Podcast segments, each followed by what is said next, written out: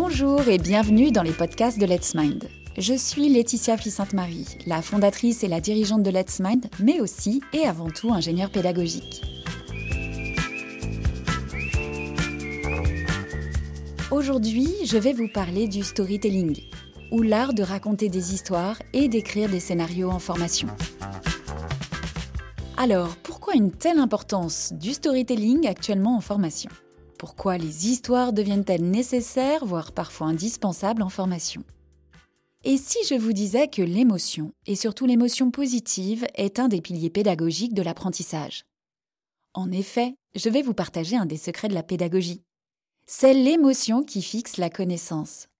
Certes, me direz-vous, mais encore, pourquoi autant d'attrait actuellement sur le storytelling? Parce que la formation n'est plus accessible uniquement et de façon systématique en présentiel. La crise sanitaire ainsi que la réforme de la formation professionnelle a accéléré en France le développement de la production des formations en distanciel synchrone et asynchrone. Et pour éviter les décrochages et les abandons, mais aussi faciliter l'ancrage et l'envie de poursuivre la formation, le storytelling et la scénarisation des formations sont des leviers ayant fait leurs preuves.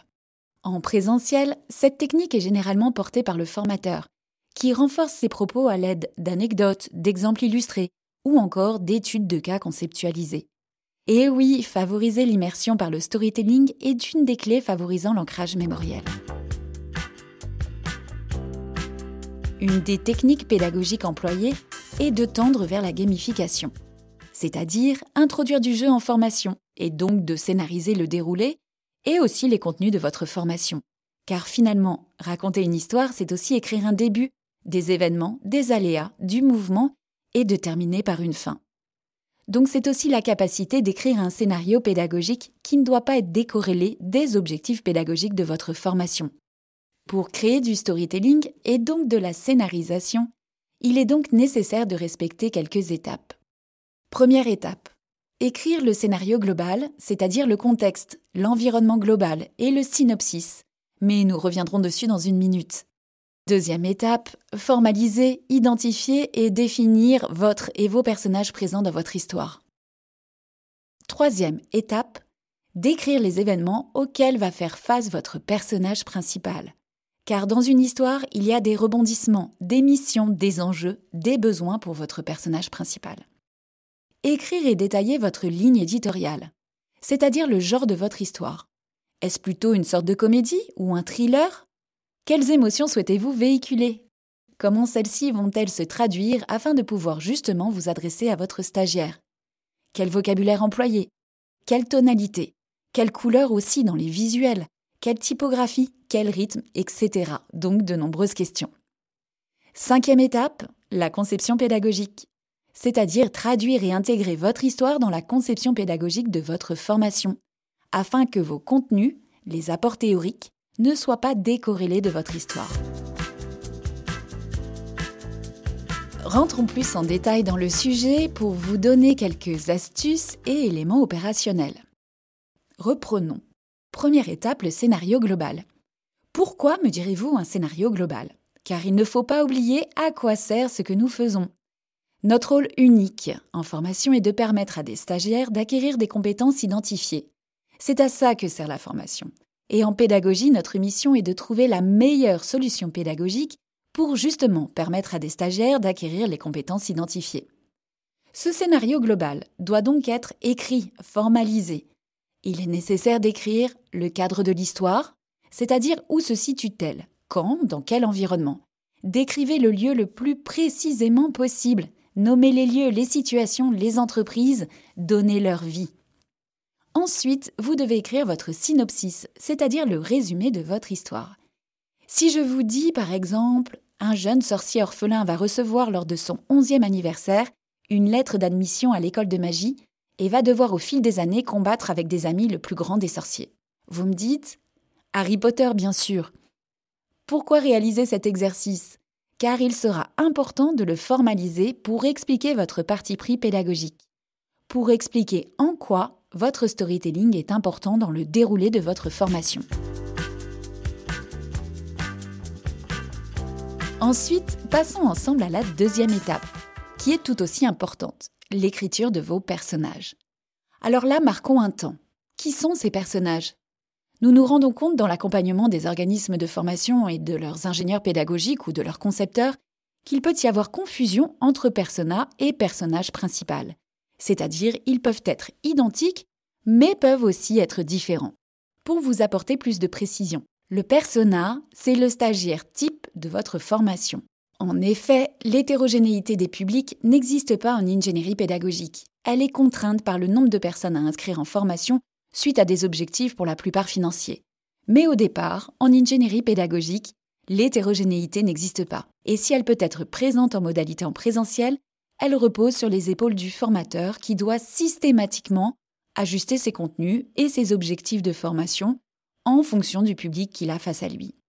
Je n'irai pas dans le détail sur le persona car un webinaire et un podcast lui sera bientôt dédié. Mais sachez d'ores et déjà que votre persona doit être détaillé en termes d'identité, mais aussi de pensée, de souhait, de peur et d'aspiration afin de pouvoir lui répondre par votre solution pédagogique pensée et mise en œuvre. Vous devez également travailler votre expérience utilisateur, c'est-à-dire les émotions que vous souhaitez procurer à votre stagiaire, votre persona. Tout comme dans une fiction, dans un film, votre storytelling doit avoir une ambition de genre, d'émotion à traverser, et vous devez l'identifier.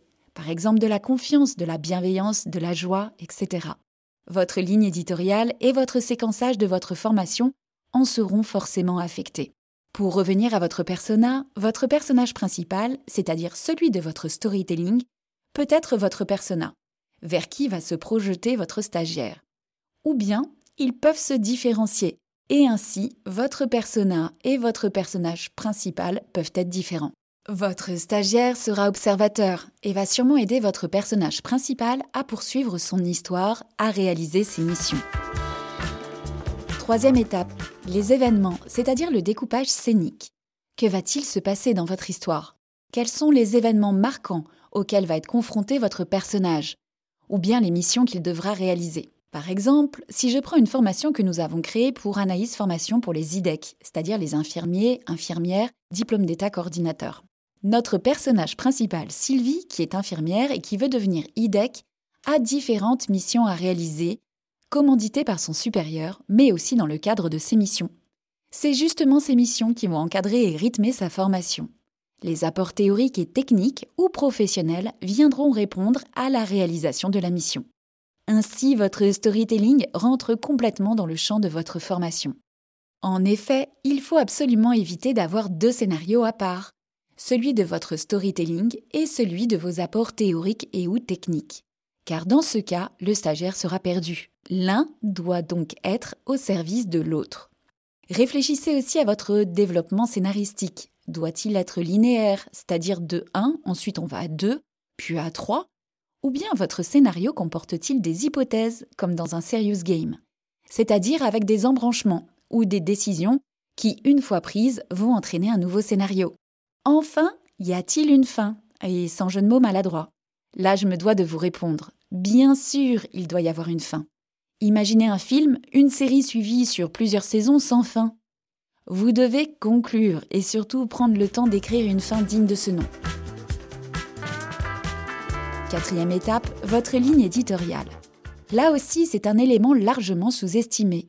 Votre ligne éditoriale, c'est la forme, la façon d'adresser votre storytelling. Allez-vous utiliser des vidéos, des illustrations, des dessins, des visuels, du son, des voix off? Quelles couleurs allez-vous utiliser? Seront-elles en lien avec votre charte graphique ou avec l'histoire et en fonction de votre persona? Quelle typographie Ou encore quelle tonalité pour vous adresser à votre stagiaire Ou pour faire parler votre personnage principal? Quel est le vocabulaire que vous allez employer? Le rythme de votre déroulé De votre voix? Tous ces items sont des éléments importants à prendre en compte autant que les autres étapes vues précédemment. Enfin, dernière étape, avant celle de la production, celle de la conception pédagogique. Car auparavant, écrire l'ensemble de ces points est primordial, vous l'aurez compris. Mais notre rôle n'est pas uniquement d'écrire une histoire, mais d'écrire un storytelling pédagogique. Le fichier de conception va donc vous permettre de relier votre storytelling votre histoire à vos contenus de formation, c'est-à-dire vos apports, et de faire des liens entre les deux. Il va vous permettre d'éviter d'avoir l'histoire d'un côté et les apports de formation de l'autre. Pour cela, utilisez un tableau de conception pédagogique, le plus souvent sous Excel, dans lequel chaque ligne représentera un écran. Vos colonnes peuvent comporter le titre de l'écran, les contenus, c'est-à-dire ce que l'on voit à l'écran. Cela peut être du texte, une illustration, des apports, une activité, et une autre colonne pour la voix off. La voix off est complémentaire à la colonne contenu. Elle reprend ce qui va être dit par le narrateur ou encore par un ou des personnages de votre storytelling. Ensuite, il ne restera plus qu'à produire vos contenus afin de donner vie à l'ensemble des éléments et bien sûr de les tester avec votre public cible. Vous l'aurez donc compris, scénariser, c'est donc écrire une histoire avec la possibilité d'inclure des jeux, des challenges, des énigmes et tout élément que vous souhaitez. C'est aussi mettre l'apprenant en tant qu'acteur de sa formation.